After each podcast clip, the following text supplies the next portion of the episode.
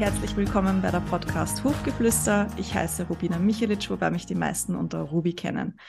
In der letzten Podcast-Folge ging es um das Thema mit dem Tempo des Körpers.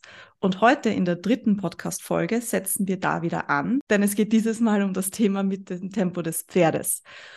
Und dieses Mal mit meiner allerersten Gastsprecherin, der genialen Stefanie Niggemeier. Ich freue mich riesig, dass sie da ist. Sie ist äh, meine Trainerin mit Orli. Sie ist eine moderne Hippologin ich habe schon sehr viel von ihr gelernt, denn sie gibt auch super coole Zoom-Online-Vorträge, die sich Zwischentöne nennen. Wenn ihr sie noch nicht kennt, schaut euch die unbedingt an.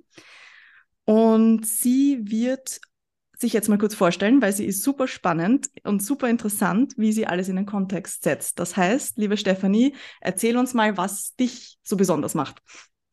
Hallo Ruby, erstmal ganz herzlichen Dank für deine Einladung hier in deinen Podcast-Veranstaltungen. Und ja, ich bin total froh, mal hier zu sein und finde dein Projekt ähm, mega spannend und mega lobenswert. Und ja, freue mich, dich hier so ein kleines bisschen mit Content unterstützen zu, zu können. Vielen Dank. Ähm, ja, was soll ich über mich sagen? Im Grunde genommen, ähm, moderne Hippologin trifft es ziemlich. Ich bilde Menschen für Pferde aus. So. Und ich sehe mich selber ein bisschen in der Funktion als ein Dolmetscher, A zwischen Mensch und Pferd. Eher andersrum, zwischen Pferd und Mensch ist es oftmals und ähm, sehe mich aber auch ein kleines bisschen als Dolmetscherin zwischen dem Wissen der alten Meister, so hauptsächlich der letzten 500 Jahre, und ähm, der Pferdeausbildung heute. Und ich habe mich sehr intensiv, beschäftige mich schon seit, seit vielen Jahren sehr intensiv damit, dass ich die alten Meister studiere, ähm, oft im Original, wenn ich die Möglichkeit habe, ähm, und versuche dann halt eben so dieses Wissen mit dem in Einklang zu bringen, was wir in der modernen Wissenschaft rings um Bewegungslehre, Pferdelärmpsychologie, mm, Ethik vielleicht auch. Ähm, und ja, eigentlich alles das, was das Thema Pferdeausbildung, Pferdegesundheitstraining angeht, ähm, ja, in Verbindung zu bringen. Und ich bin immer wieder total überrascht und, und ähm, naja, mittlerweile nicht mehr, aber am Anfang schon, war ich immer sehr überrascht, wie viel modernes Knowledge eigentlich da war bei den alten Meistern schon vor 500 Jahren, vor 400 Jahren, vor 300 Jahren, was, was viel mehr auf das Wesen Pferd eingeht, als wir das heute tun. Also, dass man das Pferd viel ganzheitlicher betrachtet hat, dass man ähm, Körper und Geist in Zusammenhang gebracht hat, dass man ähm, gewusst hat, welche äußeren Faktoren beeinflussen zum Beispiel die, die Verfassung an diesem Tag eines Pferdes. Äh, worauf achte ich, wenn ich nach Stressanzeichen suche? Wie beobachte ich da? Wie kann ich mein Verhalten, meine Arbeit in dem Moment modifizieren? Und ähm, ja, ich bin, bin da, ja, wie gesagt, sehr fasziniert von, wie viel Wissen im Grunde genommen eine lange Zeit sehr verloren war und dann jetzt plötzlich so durch moderne Forschung wieder aufgedeckt wird und wo man dann denkt, so, ja, aber das, was die früher gewusst haben, das ist ja alles überholt und das stimmt ja alles gar nicht. Und es ist eben genau das Gegenteil der Fall, weil man hat es früher schon gewusst und man hat es angewandt, aber man hat natürlich andere Namen dafür gehabt. So, und das ist das, womit ich mich hauptsächlich beschäftige, um Menschen das näher zu bringen und ihnen dann zu erklären, wie ist das mit deinem Pferd? Also wie ist der konkrete Bezug für dein Leben und für dein Pferd? Das Wissen der alten Meister für unsere modernen Pferde im Grunde. Mhm. Super spannend und ich finde das cool, weil mir fällt jetzt gerade erst auf, dass uns das ein bisschen verbindet, denn mein Fundament ist ja die klassisch-chinesische Medizin und die ist ja schon, da gibt es ja Aufzeichnungen von vor Christus. Und damals wusste man zum Beispiel genau schon so über die Faszien Bescheid, wie jetzt erst. Und das ist ja jetzt, als irgendwie in den letzten Jahren so ganz modernisiert worden, oh, die Faszien. Ja, also damals wusste man das auch schon und hat die ganzheitlich behandelt, quasi den Körper damit. Ähm, also das verbindet uns, wobei ich möchte jetzt schon noch mal herausstreichen, was ich so toll an dir finde, dass du erstens scheinbar ja, ähm, korrigiere mich natürlich, wenn ich das jetzt falsch sage, aber Französisch sprichst, Italienisch und Latein. Du hast Geschichte, glaube ich, studiert und kannst ja somit die Originaltexte lesen, aber auch geschichtlich in den Kontext setzen. Und das finde ich genial. Also ich kenne niemanden, der das sonst noch so tut und kann. Ja, und das ist, äh, ach, hör auf mir zu schmeicheln, ich werde ja ganz rot. Aber es ist halt eben, es ist ja ganz wichtig, dass man, ähm, dass man, man kann nicht ein Buch außerhalb seiner Zeit verstehen, ja. Also man muss ja immer sehen, in was für einem Leben haben diese Menschen gelebt. Also wenn zum Beispiel Pluvinel 1600 äh, also um 1600 erklärt, man soll das Pferd nicht schlagen, dann war das damals eine total revolutionäre Idee, weil man war, man ist davon ausgegangen, also ein Vater, der seine Söhne liebt, der züchtigt sie. Ja, also das war total normal, dass man mit körperlichen Sprach, äh, Strafen letzten Endes jemanden erzogen hat, also mit dieser Idee von Kultivierung. Und ganz im Gegenteil, wenn man das unterlassen hat, äh, jemanden zu kultivieren, also das, das kann, ich sag mal, das Kind gewesen sein, die Frau gewesen sein, der Untergebene gewesen sein. Man hatte damals ja eine andere Gesellschaftsordnung. Da gab es ja noch ähm, wirklich diese, ich sag jetzt mal, diese abgegrenzte Ständepyramide, wo der Adlige ganz klar stand über dem äh, Bauern. Ähm, Leibeigenschaft gab es da meistens schon nicht mehr. Aber ne, ähm, dass man da ganz klar sagen muss, äh, das war damals ein absolut revolutionärer Gedanke, ähm, als wenn wir plötzlich FKK in der Innenstadt von Wien oder Köln machen würden, mhm. ja. Da war ein Riesenaufschrei zu sagen, wieso schlägt er denn das Pferd nicht? Also wie, wie will der dem nichts beibringen? Also was ist denn das? Heute würde man das modern vielleicht Birkenstock-Wendy nennen oder sowas, ja. Und ähm, da, das war damals neu. Das war völlig neuer pädagogischer Ansatz, ein lernpsychologischer Ansatz. Plivinel, der so eine Sätze geformt hat, wie ähm, wenn das Pferd, das Pferd darf vor dir niemals mehr äh, Angst haben, weil es gibt immer was, vor dem es mehr Angst haben wird als vor dir. Und das Pferd muss dir vertrauen und muss bei dir Sicherheit finden. Und das hat man damals äh, überhaupt gar nicht begreifen können, wie, wie der das gemeint hat und warum der das auch überhaupt gesagt hat. Und das sind ganz, das sind Gedanken, also gerade jetzt so bei uns, jetzt in Deutschland ist ja wieder Equitanerzeit und, und ähm, da sieht man auch viele Dinge, die nicht unbedingt so pferdegerecht sind. Und da haben die alten Meister sich genau zu abgegrenzt. Ja, also die haben genau gewusst, was ist denn im Sinne des Lebewesens Pferd. Und ich glaube, der wichtigste Satz, den ich überhaupt aus dieser ganzen aus diesem ganzen Studium mitgenommen habe, ist der Satz ähm, Natura non ähm, artis opus. Ja, also die Natur und nicht die, die Kunst oder das Künstliche ist, ist das Ziel unserer Arbeit oder ist der Inhalt des Werkes. Und diese Natur des Pferdes zu studieren und, und rauszufinden, wer ist das, mit dem ich da zu tun habe, dieses Pferd. Dann e aber eben auch das Pferd generell. Also was ist denn das Bedürfnis eines Pferdes? Ist das bei allen Pferden so? Ähm, und all diese Dinge, das, das haben die alten Meister sehr genau beobachtet. Und anders als heute mit einer anderen inneren Haltung, also eher mit einer kindlichen Neugier im Sinne von, das ist alles interessant, alles ist Kommunikation, alles ist Dialog und nicht der Gedanke von einer Formbarkeit des Pferdes, einem, heute haben wir immer so diesen Gedanken von das Optimieren des Gegenübers und das gab's nicht so. Ja, also man hat nicht, nicht nach den Talenten des Pferdes gesucht und diese dann optimiert bis ins geht nicht mehr und, und übertrieben auf die Spitze, also früher jetzt in Zeiten von Renaissance und Barock, sondern man hat im Grunde genommen das Pferd immer in dem bestätigt, wer es war und was es konnte, um es dann seinen Weg finden zu lassen. Also im Grunde genommen war der Pferdeausbilder immer sowas wie so ein Reisebegleiter und die Reise aber hat das Pferd gemacht. Und man hat sich da viel, viel mehr zurückgenommen, als wir das heute tun. Und das finde ich ist ein ganz wertvoller Gedanke. Und das ist ein Gedanke, den ich in meiner Arbeit ganz stark einfließen lasse. Ich arbeite da viel nach dem Prinzip von Maria Montessori im Sinne von, ich helfe dir selbst zu tun. Und meine Arbeit besteht hauptsächlich darin, ich mache ja so wie du auch Hufbearbeitung, habe im Moment ja gerade meinen Online-Hufkurs, der noch bis 2024 jetzt komplett läuft.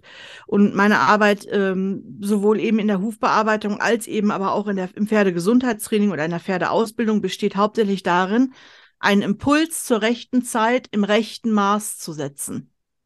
Und davon hängt ganz wesentlich was ab. Und äh, das zum Beispiel, dass ich dir weiß, wann welcher Impuls zu geben ist, ist eine Sache von, von natürlich meinem, meiner Erfahrung und auch meinem Wissen sicherlich ähm, aber eben auch einer genauen Beobachtung meines Gegenübers. Und du hast mir im Vorfeld jetzt gerade von dem Treffen von, von einer Bilderreihe erzählt von Olli. Erzähl das doch nochmal. Vielleicht wollen das die Zuhörer auch gerne hören. Ja, klar. Vielen Dank. Und ja, allein jetzt schon wow. Der Input ist immer so wertvoll von dir. Ich erzähle das gleich von Orly. Ich möchte jetzt aber noch mal kurz auf etwas äh, zurückkommen, das du gerade erzählt hast, nämlich das Bedürfnis des Pferdes. Und das finde ich super schön, dass du das jetzt gerade angesprochen hast. Das ist jetzt nämlich mein Wink zu dem, wie es weitergeht. Denn wir Menschen haben ja auch Bedürfnisse heutzutage, warum wir ein Pferd haben. Und ich zum Beispiel habe grundsätzlich schon also das Bedürfnis, dass ich mein Pferd reite. Ich weiß, du reitest deine Pferde im Moment nicht oder nicht mehr.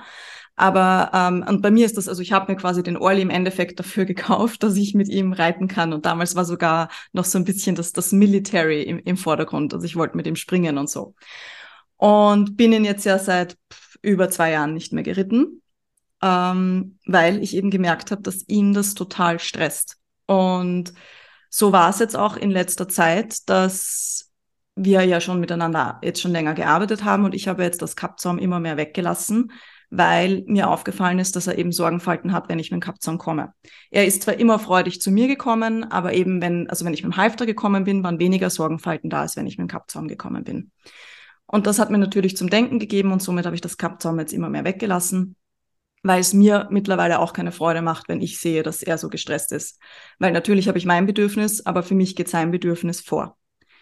Und jetzt hatte ich eben vor ein paar Tagen das Erlebnis, dass ich zum wieder mal das Kappzaum genommen habe für die Doppellange-Arbeit und er hatte zum ersten Mal keine Sorgenfalten. Und es war dann so ein Wahnsinn, so eine wahnsinnig, wahnsinnig magische Trainingsanheit, denn er hatte auch kurz währenddessen, also in der Mitte eigentlich, wo ich quasi Seite gewechselt habe, keine Sorgenfalten und am Ende auch nicht. Und er hat zum ersten Mal, seitdem ich mit ihm arbeite überhaupt, selbst die Anlehnung gesucht. Und bis jetzt hat er eigentlich die Anlehnung vermieden, indem er sich eingerollt hat.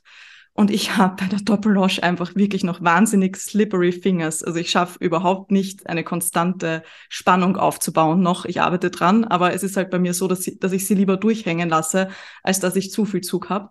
Und er hat sich, er hat mich quasi korrigiert, hat sich selbst äh, die Anlehnung gesucht. Und es war einfach magisch, wie er sich getragen hat. Und es war dann so nett, weil er nicht aufnehmen, aufhören wollte. Also ich habe ihm angeboten, dass wir jetzt aufhören. Und er wollte weitermachen. Und es war einfach, ja, magisch.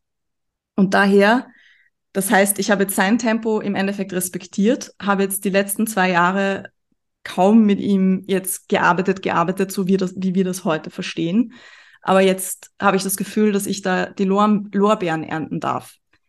Wie siehst du denn das? Also das Thema eben mit dem Tempo des Pferdes. Wie haben das die alten Meister gesehen? Ja, die haben das ehrlich gesagt genauso erfahren wie du.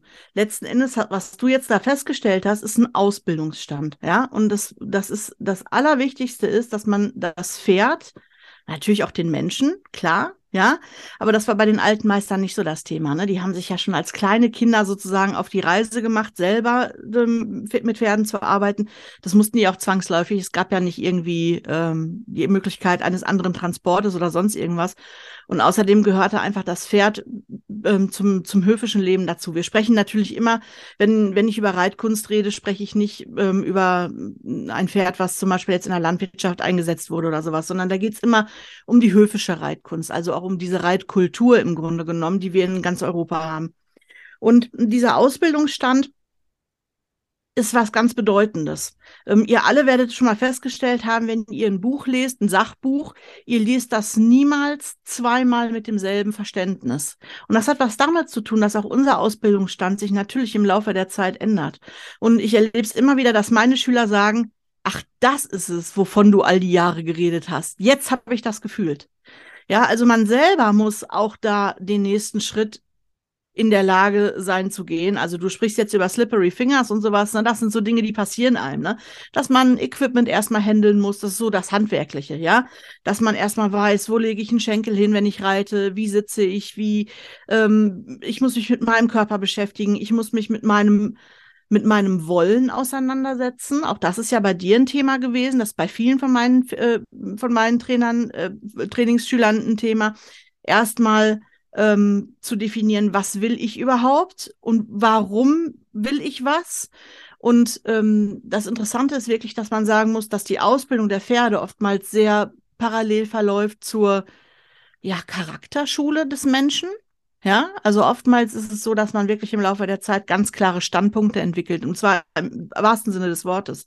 Dass man lernt, sich durchzusetzen. Das kommt ja auch aus der Reitkunst, ja. Also, weil wo sonst setzt man seinen Willen durch, wenn nicht auf dem Pferd? Ja. Und aber nicht auf Kosten des Pferdes. Und interessant ist, dass wir heute immer noch irgendwie das Gefühl haben, dass derjenige ein guter Pferdeausbilder ist, der alle möglichen Dinge mit dem Pferd machen kann. Ja.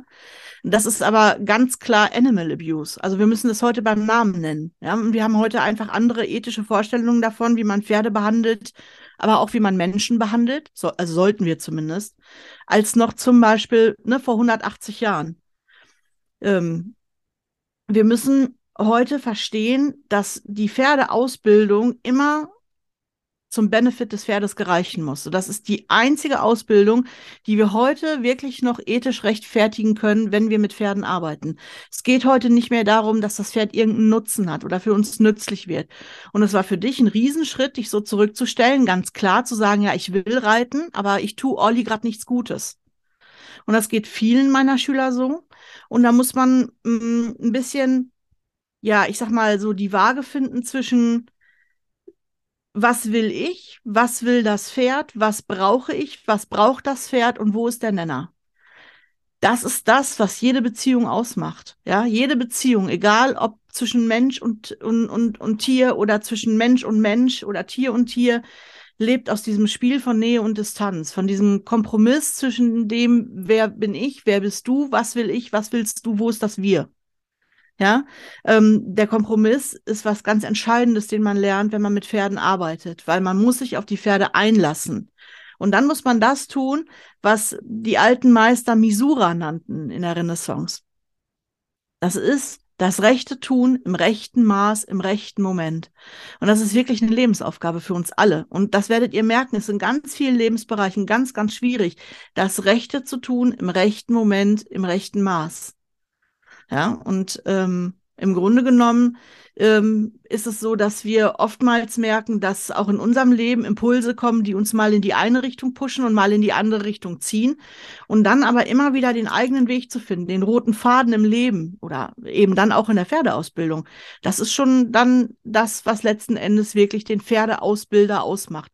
Das ist nicht der, der das Pferd missbraucht für all die Dinge, die dem Pferd mitunter vielleicht sogar seine Würde nehmen. Ja, also ich habe in meinem Blog zum Beispiel verschiedene Artikel darüber geschrieben, ähm, wo ich mich mit der Ethik in der Pferdeausbildung beschäftige, wo es darum geht, zum Beispiel ein Zeitmanagement zu entwickeln, wie man sein Pferd arbeitet und dass kein Pferd einfach nur ein Punkt auf der täglichen Agenda sein will und dass es darum geht, dass Zirkustricks dem Pferd nicht unbedingt eine Bereicherung im Leben bringen, sondern dem Pferd eben auch viel Würde nehmen können. Und das sind so Dinge, da muss man sich mal mit auseinandersetzen, wenn man wirklich darüber nachdenkt, sein Leben mit einem Pferd zu teilen. Muss man ja nicht. Man kann das Pferd ja auch einfach irgendwo einknasten und wegstellen. Und dann ist es ja für einen selber auch erledigt. Und für das Pferd schafft das plötzlich eine Realität, die mit seiner Natur nichts mehr zu tun hat. Ja, absolut. Das finde ich richtig schön und eigentlich schon philosophisch. Und ich kann mich erinnern, wie du das erste Mal das erzählt hast, also wie du das erste Mal von Misura erzählt hast. Ich glaube, das ist jetzt doch schon sicher über zwei Jahre her bei, bei einem der hypologischen Morgen. Da dachte ich mir nur, pff, ja eh, aber woher weiß ich's? und da habe ich jetzt, und deswegen möchte ich das unbedingt erwähnen, für mich eben gelernt, schau auf dein Pferd. Natürlich heißt es jetzt nicht, dass dein Pferd niemals nie außerhalb der Komfortzone sein darf und jetzt niemals nie Sorgenfalten haben darf.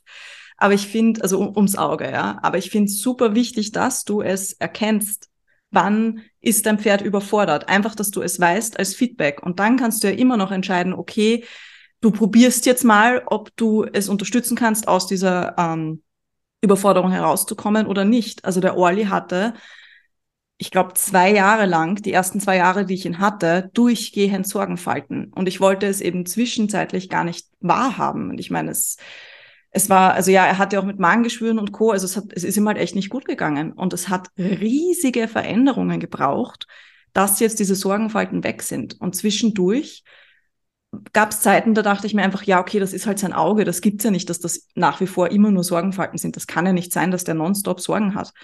Doch hatte er und es war schwierig, das einzugestehen. Und ich habe es mir im Endeffekt auch erst im Nachhinein eingestehen können, wie ich eben diese Riesenveränderungen gemacht habe und auf einmal die Sorgenfalten weg waren. Und das ist halt das, wo ich sage, das ist mit dem Tempo des Pferdes. Das ist zu schauen, okay, wie geht's deinem Pferd? Hat es lauter äh, Symptomatiken, die nicht weggehen? Sind Magengeschwüre immer nonstop ein Thema? Sind ähm, ja, wie, wie schaut dein Pferd aus? Wie geht es damit um, wenn du mit einem Kappzaum kommst, wenn du mit dem Sattel kommst, wenn du mit, was weiß ich, für einem Utensil kommst, ja? Ähm, ja, das ist für mich mit dem Tempo des Pferdes. Wie war denn das früher Du hast jetzt schon den, den, den Ausbildungsstand äh, angesprochen, dass der da mit, mit drinnen hängt. Natürlich, klar. Und zwar, ja, der Ausbildungsstand natürlich von den Besitzern heutzutage. Das war ja eben früher nicht so ein Thema, weil die hatten alle, die, die alten Meister, die dementsprechenden Ausbildungsstände. Aber wie war das bei den Pferden? Oder wie sind die damit umgegangen, wenn, wenn du jetzt eben, wenn das Pferd sich jetzt mal überfordert gefühlt hat? Weil das passiert halt einfach, wenn man, wenn man was dazulernt. Ne? Veränderung ist halt meistens mit Sorgen oder so begleitet? Also Dinge neu zu lernen erfordert ja immer einen Aufwand von Energie. So, ja, also Dinge immer so zu machen, wie man sie immer macht, ist erstmal für den Körper oder auch für den Geist ökonomischer, Verhaltensmuster, Bewegungsmuster, als wenn man jemanden da rausholt. Das allererste, was man gemacht hat, ist, dass man respektiert hat, wie lange ein Pferd eigentlich wirklich braucht, um auszureifen. Also bei Gerinier zum Beispiel war es üblich, dass Pferde zwischen sechs und acht überhaupt erst in die Bodenarbeit genommen wurden. Das ist ein Gedanke, den kann man sich heute kaum vorstellen, wo man mit Fohlen, mit Jährlingen schon mal Bodenarbeiten macht, Zweijährige schon mal locker longiert, schon mal über Stangen arbeitet, die sollen ja die Welt kennenlernen. Dann höre ich immer, ja, die sollen ja Herz und Lunge entwickeln, weil was? Weil sie später Apnoe-Taucher werden oder Hochleistungsrennpferde? Ja, das ist totaler Unsinn. Das ist was, was für ein Freizeitpferd überhaupt gar keine Gültigkeit haben kann. Ein Freizeitpferd vor allem braucht zwei Dinge. Verständnis und Raum. Ja, und zwar Raum bedeutet nicht, dass man das Pferd nicht bedroht, sondern dass man es, dass man seine Grenzen hinnimmt, weil man in seinen eigenen Grenzen zufrieden ist. Das größte Problem an Überforderung, was ich sehe, ist, dass Leute im Grunde genommen keinen Plan für ihre Arbeit haben, keine Struktur, keinen roten Faden und mit diesem Chaos im Kopf an junge Pferde kommen, die keine Ahnung haben von Ausbildung, keinen Plan davon, wie sich Pferde bewegen sollten, keine Ahnung von den Aufgaben, die ihnen gestellt werden, Techniken wie Langzügelarbeit, Reiten, Doppellonge und so weiter und so fort. Das Ganze muss zwangsläufig im Chaos enden. Einer von beiden sollte Ahnung haben von dem, was passiert. Alter Reiter, junges Pferd, junger Reiter, altes Pferd. Ist ein altes deutsches Sprichwort, das hat heute noch Gültigkeit versucht selber über Pferde zu lernen von Pferden.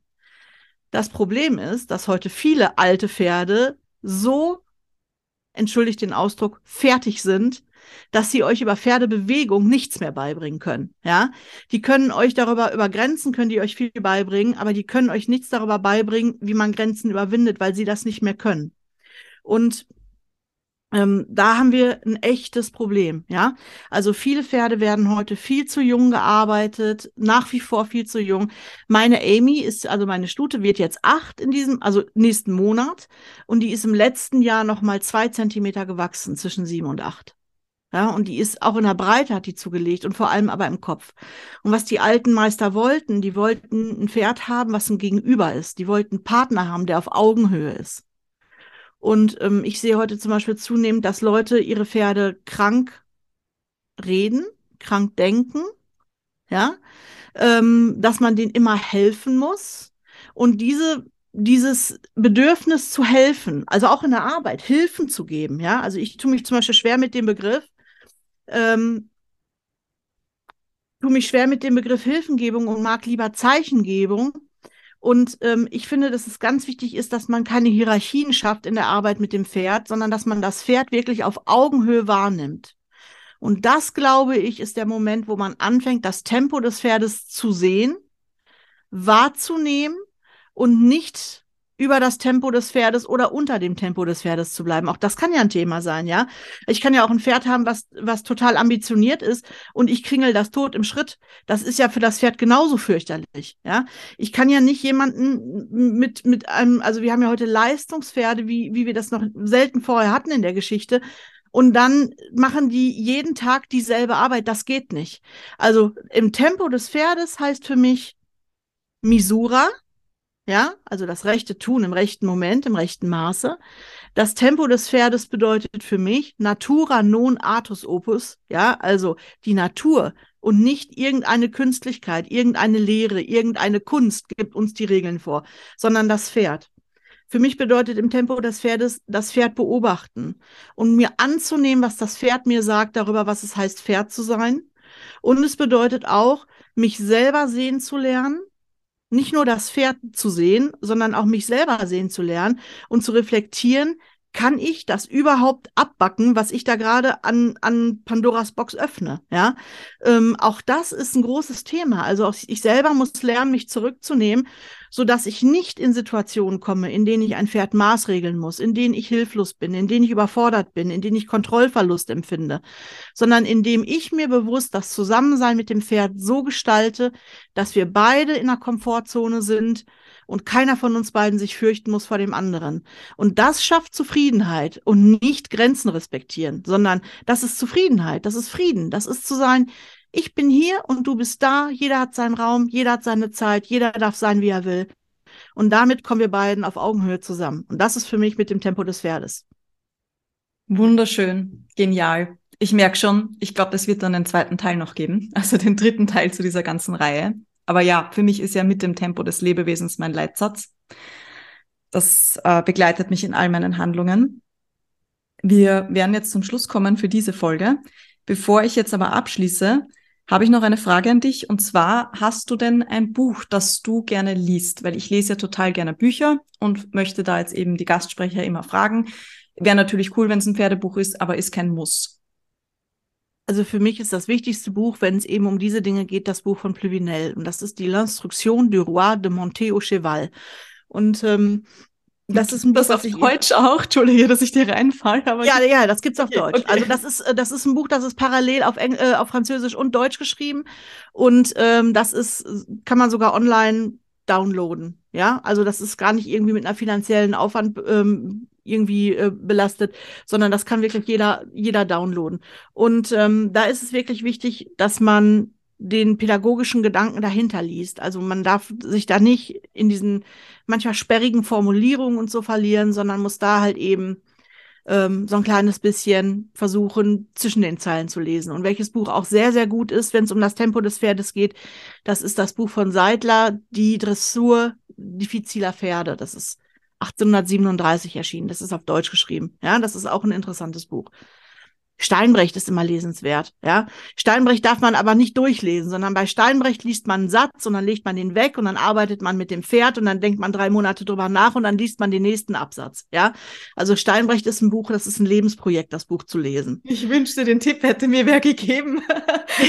ja. Vor, vor ein, zwei Jahren da durchgequält und habe gedacht, oh mein Gott. ja, und, und also Steinbrecht ist stofflich so dicht, da ist jeder Satz ja. ist eine Message. Also da muss man sehr, sehr sehr, sehr langsam sich durchlesen und das wirklich sehr bewusst wahrnehmen. Und nicht, das ist keine Lektüre, sondern das ist wirklich was, was man, was man studieren muss.